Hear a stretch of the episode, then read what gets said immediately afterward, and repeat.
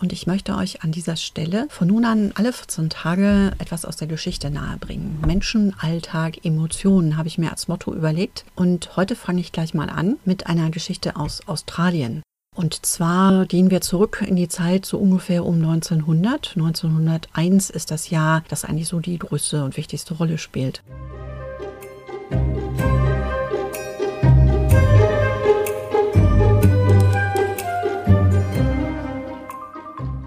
1901 ist für Australien ein sehr wichtiges Jahr gewesen. 1901 ist nämlich Königin Victoria gestorben und ihr Sohn Edward wurde ihr Nachfolger. Nach 64 Jahren äh, Regierungszeit seiner Mutter begründete er 1901 das Edwardianische Zeitalter. 1901 war auch das Jahr, in dem äh, die Kolonien Australiens zum Commonwealth of Australia zusammengefasst wurden. Und in diesem Jahr 1901 trat auch zum ersten Mal das Parlament zusammen, damals noch in der Hauptstadt Melbourne. In Melbourne lebte zu dieser Zeit auch die Person, um die es heute in dieser Folge gehen soll. Ihr Name ist Jeannie Gunn. Jeannie Gunn hatte allerdings 1901 vermutlich ganz andere Sachen im Kopf als die großen politischen Ereignisse, nehme ich jedenfalls an. Aber dazu später mehr. Ich bin auf ihren Namen gestoßen, rein zufällig, bei Recherchen zu einem ganz anderen Thema, das zwar mit Australien zu tun hat, aber nichts mit ihrer Person und ihrer Zeit. Ich las, dass Jeannie Gunn 1901 ins australische Outback gezogen war, was an sich schon spektakulär war, weil das machten zu der Zeit gar nicht besonders viele Menschen und es machten vor allen Dingen auch nicht besonders viele Frauen. Und dann fand ich noch heraus, dass sie darüber Bücher geschrieben hat und das sogar außerordentlich erfolgreich. Da ich schon sehr viele Bücher habe, also biografische Schriften, autobiografische Schriften aus verschiedenen Epochen der Geschichte, habe ich mir die Bücher von Jeannie Gunn natürlich sofort besorgen müssen. Und dann habe ich mich kreuz und quer durch das ganze Thema gelesen und fand das total faszinierend. In Australien kennt vermutlich fast jedes Kind Jeannie Gunn und ihre Bücher, weil ihre Bücher über viele, viele Jahre Schullektüre waren. Bei uns ist der Name doch relativ unbekannt. Ich hatte jedenfalls noch nie von ihr gehört. Und insofern fand ich, das ist ein super Thema für die erste Folge von diesem Podcast. Und deswegen geht's jetzt los. Musik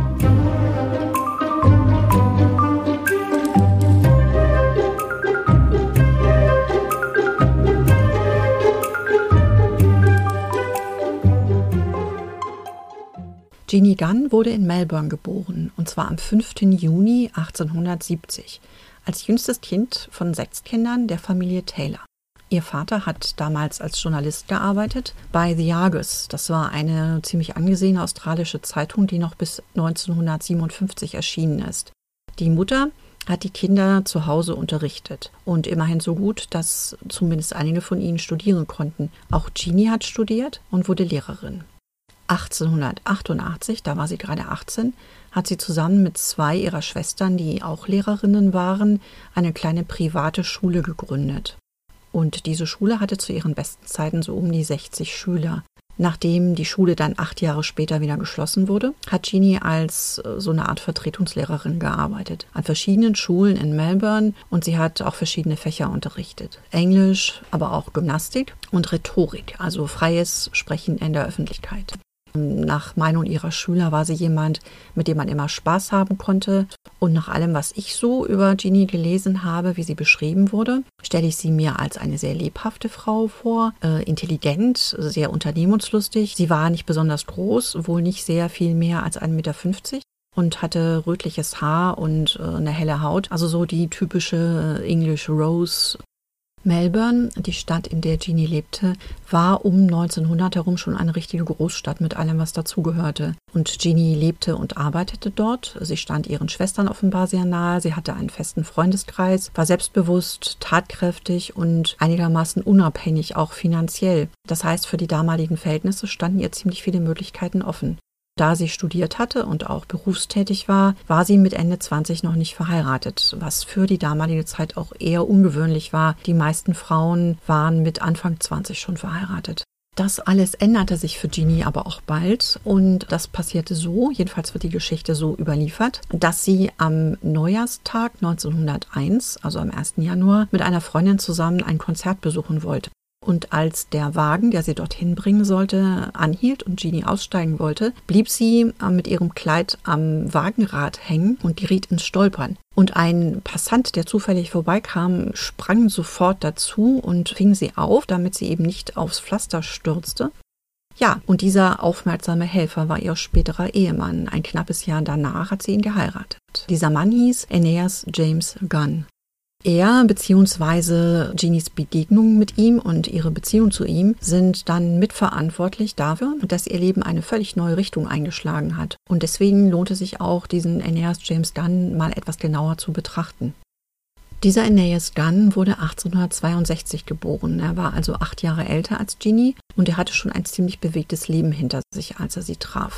In den Jahren vor 1901 hatte er erstmal zusammen mit seinen Cousins im Northern Territory mit Vieh und auf Ranches gearbeitet. Er hat aber auch noch ganz andere Sachen vorher gemacht. Er hatte die Küsten vom Meer aus erforscht und darüber wissenschaftliche Beiträge für verschiedene Zeitschriften geschrieben. Und er war Mitglied der Royal Geographical Society in London. Und äh, da es im Northern Territory, der australischen Gegend, in der er vorher gelebt und gearbeitet hatte, immer mal wieder kriegerische Auseinandersetzungen mit einzelnen Stämmen der Aboriginals gab, die teilweise von beiden Seiten her sehr, sehr grausam und gewalttätig geführt wurden, äh, war auch Aeneas Gunn davon nicht verschont geblieben. Er war kurz vorher von einem Speer verletzt worden und dann auch noch an Malaria erkrankt.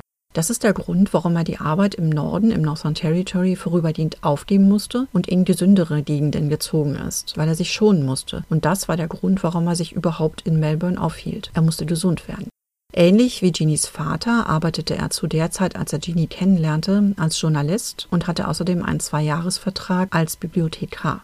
Dieser Mann war also eine Mischung aus Entdecker, Forscher und Abenteurer und das muss Jeannie irgendwie fasziniert haben, denn am letzten Tag des Jahres 1901, an Silvester, hat sie ihn geheiratet. Da war er 39 Jahre alt und sie war 31 Jahre alt. Was sie zu diesem Zeitpunkt schon wusste, war, dass die Erholungszeit ihres Ehemanns in Melbourne äh, zu Ende war. Aeneas Gunn hatte kurz zuvor, also bevor er sie geheiratet hat, eine Stelle als Manager und als Teilhaber einer Ranch, einer äh, australischen Station angenommen. Elsie Station hieß äh, diese große Ranch und sie lag im Northern Territory, etwa 500 Kilometer südlich von Darwin und ungefähr dreieinhalbtausend Kilometer Luftlinie entfernt von Melbourne und damit ziemlich weit weg von allem, was Jeannie bis dahin kannte. Das Northern Territory war eine Gegend, von der man damals noch gar nicht so viel wusste im übrigen Australien. Man wusste eigentlich nur, dass es ein noch sehr wildes und als sehr unzivilisiert geltendes Land war, in dem nicht sehr viele Menschen wohnen. Deswegen waren Jeannies Freunde und ihre Familie erstmal sehr besorgt, als sie hörten, dass Jeannie beschlossen hatte, mit Aeneas zusammen ins Northern Territory zu gehen. Und zwar sofort nach der Hochzeit. Die beiden hatten geplant, äh, ein paar Jahre dort oben auf der Elsie Station zu arbeiten, genügend Geld zu verdienen und danach wollte Aeneas seiner Frau Europa zeigen, also mit ihr ganz Europa bereisen, äh, denn auch wie Genies Familie stammte seine Familie ursprünglich aus Großbritannien. Das also war der Plan. Geld verdienen und dann eine große Europareise. Um sich besser vorstellen zu können oder um sich überhaupt mal vorstellen zu können, was dieser Umzug für Jeannie bedeuten würde, von Melbourne wegzugehen und äh, auf NC Station zu leben, muss man sich wirklich mal informieren, wohin sie da unterwegs war. Und deswegen habe ich ein paar Fakten und Zahlen zusammengetragen. Das Northern Territory war damals ein weitgehend unbekanntes Terrain und ist bis heute kein eigener Staat im australischen Bund. Dafür leben da einfach zu wenig Leute. Auf einer Fläche von ungefähr 1,3 Millionen Quadratkilometern sind es ungefähr 250.000 Personen. Das entspricht so ungefähr der Einwohnerzahl von Städten, äh, die die Dimension haben von Gelsenkirchen, von Braunschweig oder von Chemnitz. Und diese 250.000 Menschen verteilen sich auf eine Fläche, die ungefähr viermal so groß ist wie die gesamte Bundesrepublik Deutschland. Die Bevölkerung Australiens konzentriert sich ja auch heute noch vor allem auf die Großstädte an den Küsten. Und das waren auch um 1900 schon Großstädte. Also Sydney und Melbourne hatten zu der Zeit fast eine halbe Million Einwohner. Und das ist schon eine völlig andere Hausnummer, als so ein riesiges, völlig menschenleeres Land hinauszuziehen. Im Northern Territory leben damals, also um 1900, auf der ganzen gewaltigen Fläche, wie gesagt, ungefähr viermal so groß wie Deutschland, etwas mehr als 3000 gemeldete Menschen. Das waren ungefähr 900, die aus Europa stammten, ungefähr 2000, die aus Asien stammten. Die Aboriginals hat damals niemand gezählt. Ähm, jedenfalls wurde das nicht statistisch erfasst. Aber das dürften auch nicht so wahnsinnig viele gewesen sein. Knapp 20 Jahre später, also um 1920, gab es Zahlen und da lebten in ganz Australien ungefähr 60.000 Aboriginals. Mal vorausgesetzt, dass es 20 Jahre vorher noch ein paar mehr waren, sind auch das nicht wirklich viele Menschen. Und die Aboriginals waren auch keine homogene Gruppe, sondern teilten sich in verschiedene Stämme auf, die teilweise untereinander verfeindet waren. Jeannie würde also aus der Großstadt in eine weitgehend menschenleere Gegend ziehen. Dazu kam, dass das Land, also das Northern Territory, auf dem Elsie Station lag, auch nur ganz wenig erschlossen war. Es gab hier und da Poststationen, also man hatte angefangen, das Land eben zu erkunden und zu erschließen. Und ungefähr zehn Jahre, ehe Jeannie dorthin ziehen wollte, wurde auch eine Eisenbahnlinie eröffnet, die ungefähr 235 Kilometer lang war und von Darwin, was oben an der Nordküste lag, äh, ein Stück weit ins Landesinnere bis nach Pine Creek führte. Wobei äh, die heutige Hauptstadt Darwin damals nicht viel mehr als ein Dorf gewesen sein kann. Immer mal wieder wurde Darwin auch von äh, Stürmen zerstört. Das letzte Mal kurz bevor Genie dorthin ziehen wollte, in diese Gegend ziehen wollte, um 1897 kam ein Wirbelsturm vorbei und machte ganz Darwin dem Erdboden gleich. Nicht nur Darwin, wie wir später noch erfahren werden. Die Bahnstrecke führte also von Darwin bis Pine Creek und wer von Pine Creek aus noch weiter ins Landesinnere wollte, der musste das zu Pferde tun. Das war mit Sicherheit auch kein Spaß. Während unten an der Südküste in Melbourne ähm, gemäßigtes Klima herrschte, was unserem Klima hier in Mitteleuropa nicht ganz unähnlich ist, herrscht oben im Norden Australiens tropisches Klima. Das heißt, es gibt Wirbelstürme, es gibt lange Trockenperioden, es gibt Regenzeiten. Äh, nach den Regenzeiten können die Wassermassen oft nicht von dem ausgetrockneten Boden aufgenommen werden. Das heißt, wenn man ähm, durch Flussbetten kommt, ist da manchmal gar kein Wasser drin und manchmal ist es ein reißender Strom, den man kaum überqueren kann. Die Regenzeiten wiederum brachten hohe Luftfeuchtigkeit mit sich und damit kamen dann auch Insekten und die brachten Krankheiten wie Malaria, was auch später noch eine Rolle spielen wird. Und was man auch nicht vergessen darf, das Land da draußen äh, im Northern Territory war eine reine Männergesellschaft. Von den ungefähr 3000 registrierten Siedlern, von denen ich vorhin sprach, waren nur ungefähr 500 Frauen. Und die lebten fast ausschließlich in den kleinen Ortschaften wie Darwin, Pine Creek oder Catherine. Nicht auf den Rinderfarmen, nicht auf den großen Stations, die waren fest in Männerhand. Nicht nur die Manager, die Teilhaber, die Besitzer der Stations waren Männer, auch die Arbeiter waren Männer. Die umherziehenden Handwerker, ohne die keine Station auskam, waren Männer. Die Post wurde auf sehr gefährlichen Wegen ausgeliefert, auch das taten Männer. Es gab auf den Stations auch keine Aussicht auf medizinische Hilfe. Nicht bei Krankheiten, nicht bei Geburten und auch wenig Aussicht auf Nachbarschaftshilfe. Genies nächste Nachbarn würden ungefähr 140 Kilometer von Elsie Station entfernt leben. Das war keine gute Gegend, um sich ein Leben aufzubauen oder eine Familie zu gründen und schon überhaupt gar nicht für eine Großstadtpflanze wie Jeannie Gansey war. Das alles muss sie auch gewusst haben, aber trotzdem war sie fest entschlossen, mit ihrem Mann zusammen ins Northern Territory zu reisen, wo sie äh, die Frau des Managers und Teilhabers einer der größten Stations in ganz Australien sein würde. Was sie mit Sicherheit nicht gewusst hat, war, was genau sie da erwartete. Und weil sie das eben nicht wusste, hat sie ihren Hochzeitstag am 31. Dezember 1901 vermutlich nochmal so richtig genossen. Hat sich gefreut über zahlreiche Geschenke. Dazu gehörte feinstes Porzellan, Spitzendeckchen, Tischdecken, Bettwäsche, überhaupt Hauswäsche, silberne Schalen, zahlreiche Gläser, was man halt so brauchte für den eigenen Hausstand als frisch verheiratete Frau aus gut bürgerlichen Verhältnissen. All diese Hochzeitsgeschenke wurden sorgfältig eingepackt und verladen und äh, das junge Ehepaar nahm alles mit. Am 2. Januar 1902 brachen sie zu ihrer großen Reise auf, zwei Tage nach der Hochzeit. Die ungefähr dreieinhalbtausend Kilometer Entfernung zwischen Melbourne und Elsie Station, die ich vorhin mal erwähnt habe, die galten für den Landweg quer durch Australien, also wenn man sich Luftlinie Richtung Norden von Melbourne aus bewegte. Der eigentliche Reiseweg, um dorthin zu kommen, war deutlich länger und führte einmal um die ganze Westküste des Kontinents herum auf dem Seeweg von Melbourne bis Darwin. Das dauerte fast zwei Wochen. Von Darwin aus ging es auf dieser Bahnstrecke, von der ich schon sprach, bis Pine Creek. Die Strecke von Darwin bis Pine Creek ist ungefähr 235 Kilometer lang. Das entspricht etwa der Entfernung von Berlin bis zur Ostseeküste. Das schafft die Bahn inzwischen mühelos in ungefähr anderthalb Stunden. Jeannie brauchte damals mit dem Zug einen ganzen Tag was ihr auch 1902 schon ziemlich langsam vorkam. Und später in ihrem Buch beschreibt sie das äh, wie meistens ziemlich heiter, übersetzt ungefähr so. Der Zug trottete voran, quasi mit den Händen in den Hosentaschen, fröhlich ein Liedchen pfeifend. Sie trug die Geschwindigkeit also mit Fassung und äh, schrieb dazu später, dass sie versuchte, genau wie alle anderen Reisenden auch, das größtmögliche Vergnügen aus der geringstmöglichen Geschwindigkeit herauszuholen.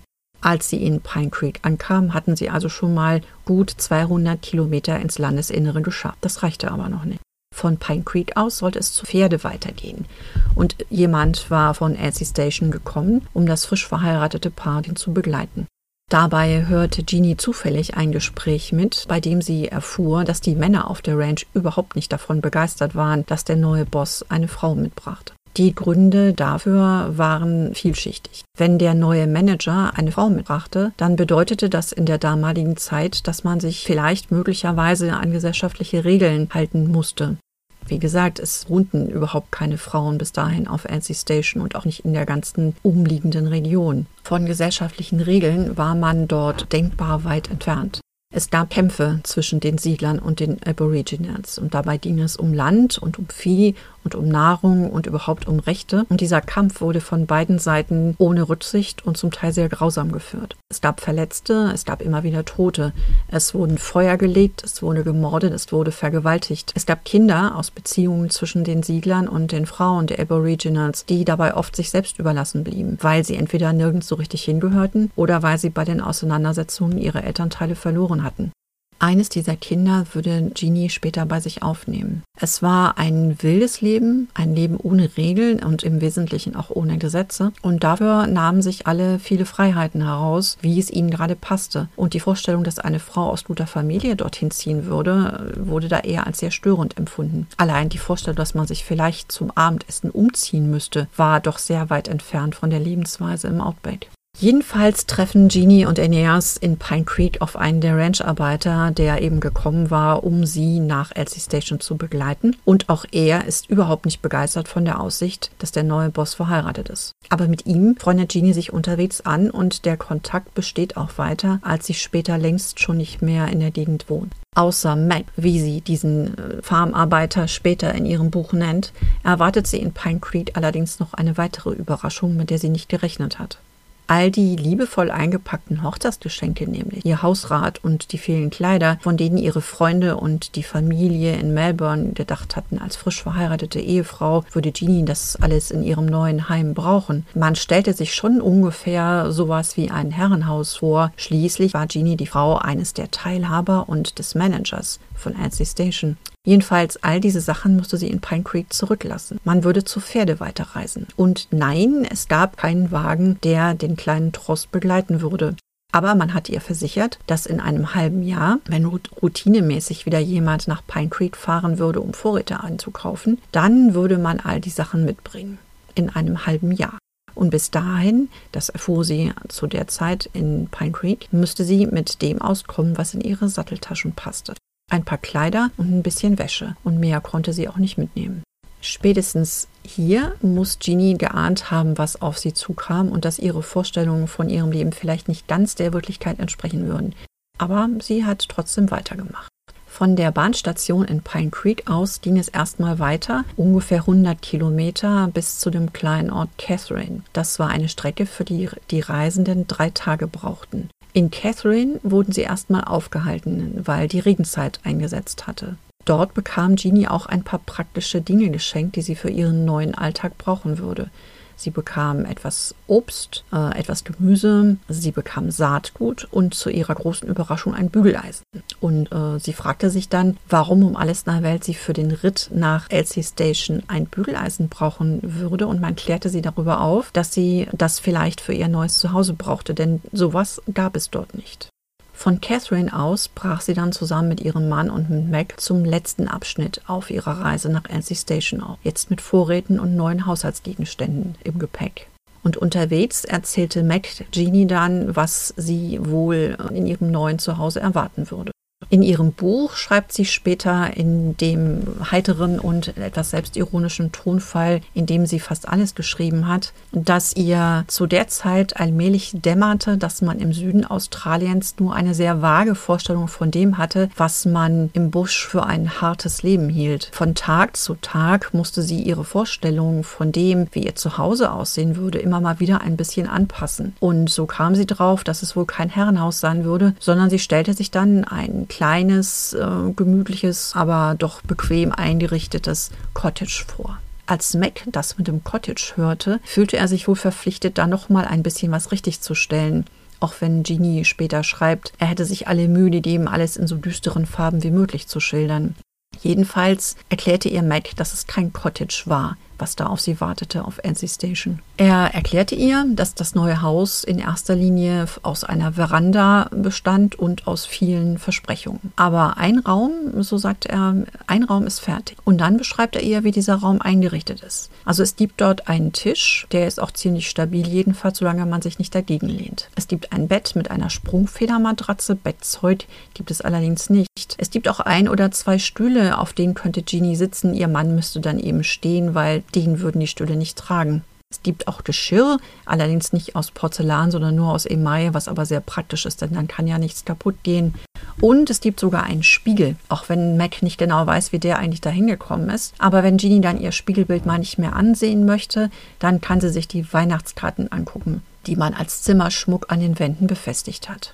Solcher Art vorgewarnt war Jeannie dann doch nach dem langen und beschwerlichen Ritt angenehm überrascht, als sie feststellte, dass das Haus zwar vielleicht nicht ganz ihren Erwartungen entsprach, aber auch nicht ganz so schlimm war, wie Mac es beschrieben hat. Ein Zyklon hatte 1897, also derselbe Zyklon, der auch Darwin dem Erdboden leicht gemacht hat. Dieser Zyklon hatte auch den größten Teil der Gebäude auf Elsie Station zerstört oder zumindest beschädigt.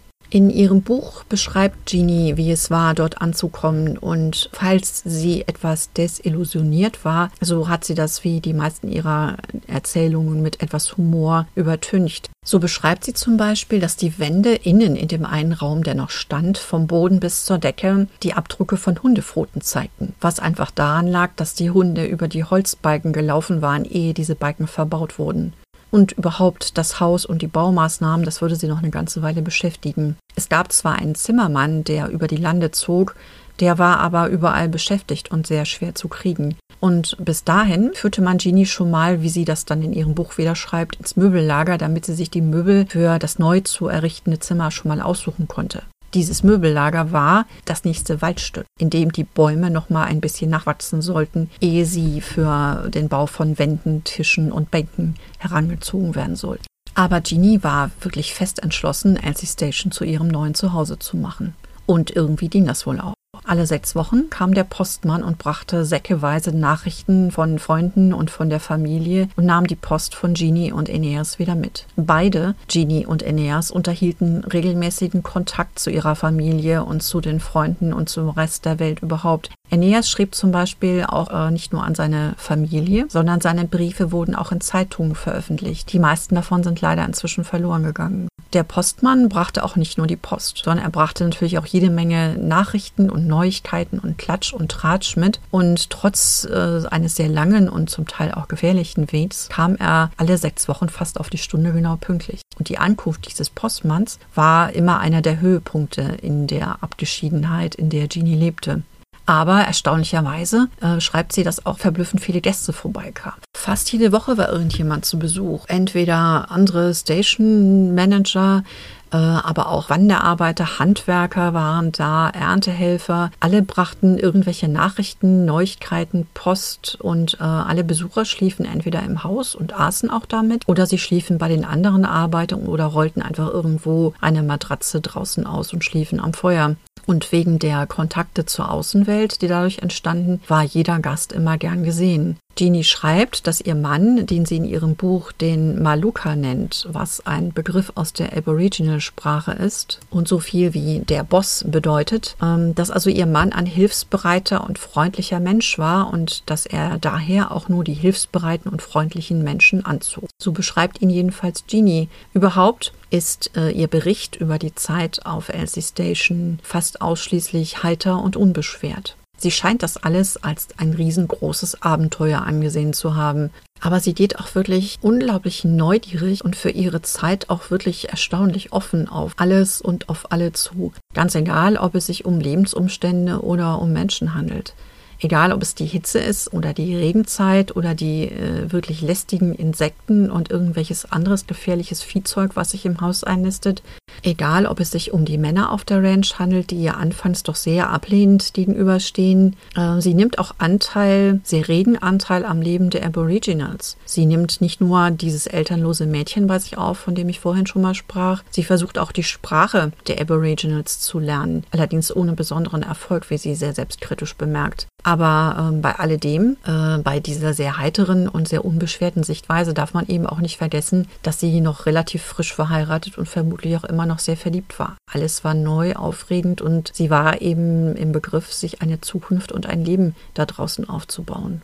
Einer der absoluten Höhepunkte in diesem Jahr 1902 war ohne Zweifel, als im Sommer dann endlich, äh, ungefähr sechs Monate nachdem sie in Melbourne aufgebrochen waren, endlich die Kisten mit dem Hausrat und den, vor allen Dingen mit den Büchern eintrafen und Jeannie und Aeneas sich endlich richtig einrichten konnten. Und sie hatten jetzt ein Zuhause, in dem es Fotos von den Familienmitgliedern gab, in dem es richtiges Geschirr gab. Es gab Stoffe für Kleidung und für Tischdecken, es gab Bestecke und vor allen Dingen gab es eben Bücher. Aeneas hatte inzwischen auch Regale dafür gebaut. Und der chinesische Koch, den sie engagiert hatten, der freute sich über Küchengeräte und war wirklich stolz darauf, dass er jetzt äh, ein Schneebesen hatte, richtiges Besteck vorlegen konnte und den Tee für Master und Mrs. in einer silbernen Kanne servieren konnte. Das sah also alles richtig gut aus. Genie und Aeneas hatten ihr Haus eingerichtet. Die Männer hatten Genie weitestgehend akzeptiert und unter den Aboriginals hatte sie richtige Freunde gefunden. Menschen also, die ihr halfen, die Einsamkeit da draußen gut zu ertragen. Richtig enge Beziehungen entstehen auch zu den Aboriginals, was wohl auch so zu erklären ist, dass ähm, beide Seiten einander brauchten. Es profitierten beide davon. Genie brauchte die Hilfe vor allem der Frauen und die Aboriginals brauchten auch den Schutz, den die Station ihnen bot. Denn, äh, wie gesagt, die einzelnen Stämme unterschieden sich doch sehr voneinander und waren auch untereinander verfeindet. Und immer wieder gab es auch zwischen den einzelnen Gruppen der Aboriginals Kampfhandlungen, nicht nur zwischen den Aboriginals und den weißen Siedlern. Alles war also soweit gut. Dann kam der Jahreswechsel 1902, 1903. Und mit dem Januar 1903 kommt dann auch die nächste Regenzeit. Und die brachte wieder Insekten und wieder Krankheiten mit. Medizinische Hilfe war noch immer überhaupt nicht zu bekommen. Man lebte dort weit ab von der Zivilisation. Und als Genies Ehemann, als Aeneas krank wird, gibt es überhaupt keine Möglichkeit, ihm zu helfen. Aeneas Gunn stirbt am 16. März 1903, nur 14 Monate nach seiner Hochzeit mit Ginny, an den Folgen seiner Malariaerkrankung die damals noch äh, unheilbar war. Erst kurz davor hatte Ronald Ross den Zusammenhang zwischen Malaria und dem Stich der Anopheles-Mücke überhaupt entdeckt und er hat 1902 dafür den Nobelpreis für Medizin bekommen. Für Ginny muss mit dem Tod von Aeneas alles zusammengebrochen sein. Allein kann sie natürlich die Ranch nicht weiterführen. Und mit dem Tod ihres Mannes endet damit auch ihre Zeit auf NC Station. Sie muss alles wieder zusammenpacken und vieles natürlich auch zurücklassen. Vor allen Dingen muss sie die Menschen zurücklassen, zu denen sie in der Einsamkeit und der Abgeschiedenheit dieses Siedlerlebens doch eine enge Beziehung aufgebaut hat. Zu diesen Menschen gehört Meg, der sie ja vor gut einem Jahr auf dem letzten Teil ihrer Reise begleitet hatte. Und es gehören noch einige der Aboriginals dazu, mit denen sie zum Teil eng zusammengearbeitet hat. Und ein Kind hatte sie, wie gesagt, wie ein eigenes Kind bei sich aufgenommen.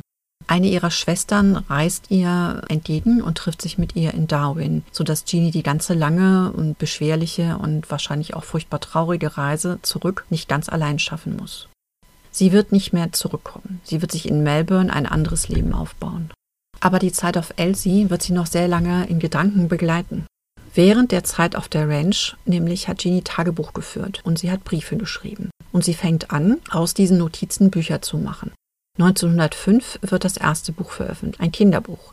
Little Black Princess hat sie es genannt. Das Buch erzählt von dem kleinen Aboriginal Mädchen, das bei ihr gewohnt hat. Das andere Buch erscheint 1908 und trägt den Titel We of the Never Never und beschreibt, wie sie mit ihrem Mann in Darwin die erste Zugfahrt antritt und beschreibt auch alles, was sie von da an mit ihm zusammen erlebt hat, bis sie eben nach seinem Tod die Station wieder verlässt, äh, die sie gemeinsam mit ihm aufgebaut hatte. Sie versieht die Menschen, die sie auf der Station kennengelernt hat und die in ihrem Buch vorkommen, nicht mit ihrem richtigen Namen, sondern sie nennt sie nach Eigenschaften. Äh, es gibt The Dandy, es gibt The Quiet Stockman, also den Mann, der immer viel Wert auf gute Kleidung gelegt hat, The Dandy oder der, der nie viel geredet hat, The Quiet Stockman. Aber im Grunde ist immer klar, wer damit gemeint ist. Und obwohl sie ihren, ihr Buch zunächst als Roman deklariert, ist es tatsächlich eine Autobiografie. Und genau das macht dieses Buch ebenso interessant, auch heute noch. Wie war es tatsächlich für eine junge, gebildete Frau aus guter Familie in die unbekannte Wildnis zu ziehen, ohne irgendeinen Luxus zu leben, ohne medizinische Versorgung, ohne die üblichen gesellschaftlichen und kulturellen Veranstaltungen, an die sie doch als Städterin gewöhnt gewesen sein müsste? Und das alles passierte ja nicht in grauer Vorzeit irgendwann, sondern Anfang des 20. Jahrhunderts, als es schon Röntgenstrahlen gab und Dieselmotoren und Telegraphen und Elektroherde und Coca-Cola und Aspirin, alles Mögliche. Und was das Buch auch spannend macht, sie schreibt es eben zu einer Zeit, als die Erinnerungen noch ganz frisch waren und nicht gefiltert durch ein langes Leben und nicht überlagert von hundert anderen Erinnerungen aus anderen Lebensabschnitten. Alles, was sie schreibt, ähm, erzählt sie heiter und voller Humor äh, über den Alltag, äh, Sie schreibt sehr selbstironisch über äh, die eigenen Fehler, die sie gemacht hat, über Sachen, die sie völlig falsch eingeschätzt hat. Deswegen ist das Buch auch heute noch gut lesbar. Aber was eben auch auffällt, ist, dass sie vieles weglässt. Äh, es wird nicht ganz klar, ob sie das nicht weiß oder ob sie es wirklich bewusst rausfiltert. Zum Beispiel Kämpfe zwischen den Männern äh, der Station und den Aboriginals, an denen auch ihr eigener Ehemann teilgenommen hat. Das waren Kriegszüge, die stattgefunden haben. Und es wird nicht ganz klar, ob sie das wirklich nicht gewusst hat oder ob sie es eben tatsächlich einfach weggelassen hat, um den Gesamteindruck nicht zu schmälern. In einer Zeitschrift wird Jeannie dabei so zitiert, als sie über ihr Buch spricht, dass sie sagt, sie wollte vor allem zeigen, wie schön das Leben im Outback war. Und dazu passt es wahrscheinlich nicht, die nicht so schönen Dinge auch zu erwähnen. Als ihr Buch veröffentlicht wird, ist es jedenfalls ein absoluter Erfolg. We of the Never Never erscheint 1908 und wird in mehrere Sprachen übersetzt, in den 20er Jahren auch ins Deutsche. Und innerhalb kürzester Zeit verkaufen sich über 300.000 Exemplare. Bis 1990 werden es über eine Million sein. Das Buch wird in Schulen gelesen und rät viele Frauen an, es so zu machen wie Jeannie und ihr Glück im Outback zu suchen. In den Jahren nach 1903, als Jeannie längst schon wieder in Melbourne lebt, werden immer mehr Frauen sich mit ihren Familien im Northern Territory niederlassen und darüber auch eigene Bücher schreiben und wieder andere Geschichten erzählen über das, was sie erlebt haben. Aber Jeannie war tatsächlich die erste. Deswegen ist es eben für Schulen und für alle, die sich für Geschichte Australiens interessieren, auch so faszinierend. Beide Bücher, sowohl das Kinderbuch Little Black Princess als auch We of the Never Never, gehörten jahrzehntelang zur Schulliteratur. Es ist Geschichte, eben authentisch und aus erster Hand erzählt. Und das gibt es nicht so häufig was das weitere Leben von Jeannie Gunn selbst anging. Trotz ihrer lebenslangen Verbindung zu der Zeit und zu einigen Menschen, die sie dort getroffen hat, wird sie nie wieder nach Elsie Station und auch nicht ins Northern Territory zurückkehren. Sie wird auch nie wieder heiraten. 1909 bis 1914 ist sie in Europa unterwegs und unternimmt genau die Rundreise, die sie eigentlich mit Aeneas zusammen unternehmen wollte. Und sie plant in der Zeit auch ein drittes Buch. Aber dazu kommt es erstmal nicht. Mit dem Ausbruch des Ersten Weltkriegs werden alle Pläne über den Haufen geworfen und sie engagiert sich in der Betreuung der Soldaten und nach dem Krieg in der Betreuung der Witwen und der Waisen, die dieser Krieg hinterlassen hat. Vor allem in dem Vorort von Melbourne, in dem sie sich inzwischen niedergelassen hat. Erst im Jahr 2000, fast 40 Jahre nach ihrem Tod, wird ihr letztes Buch veröffentlicht. Es handelt von der Geschichte Monbolks, das ist der Vorort, in dem sie gelebt hat, und trägt den Titel My Boys, A Book of Remembrance. Ihre Anerkennung zu Lebzeiten beruht also in erster Linie auf den ersten beiden Büchern, die sie geschrieben hat. Und dafür bekam sie 1937 die King's Coronation Medal für ihren Beitrag zur australischen Literatur verliehen und 1939 wurde ihr der OBE verliehen, der Order of the British Empire. Jeannie Gunn starb mit 91 Jahren am 9. Juni 1961. Ihr Buch We of the Never Never wurde dann 1982 noch in Australien mit großem Aufgebot verfilmt. Und wer sich den Film angucken möchte, den gibt's im Internet. Für den Film wurde auch ihr Haus wieder aufgebaut. Und das Mataranka Homestead kann inzwischen besichtigt werden, ebenso wie der Friedhof von Elsie Station, auf dem es immer noch den Grabstein von Aeneas Gunn zu sehen gibt. Wenn es euch also einmal dorthin verschlagen sollte, es liegt rund 1000 Kilometer nördlich von Alice Springs und knapp 500 Kilometer südöstlich von Darwin. Und ich habe mir schon fest vorgenommen, sollte ich nochmal Gelegenheit bekommen, nach Australien zu reisen, was ich doch schwer hoffe, dann werde ich mir auf jeden Fall ansehen, wo Jeannie dann gelebt hat. So, und das war es jetzt erstmal mit der ersten Folge. Ich danke euch sehr fürs Zuhören bis hierher. Und wenn ihr Lust habt, dann hören wir uns in zwei Wochen wieder an genau dieser Stelle mit einer weiteren Folge von Zeitnah. Bis dahin, habt eine schöne Zeit.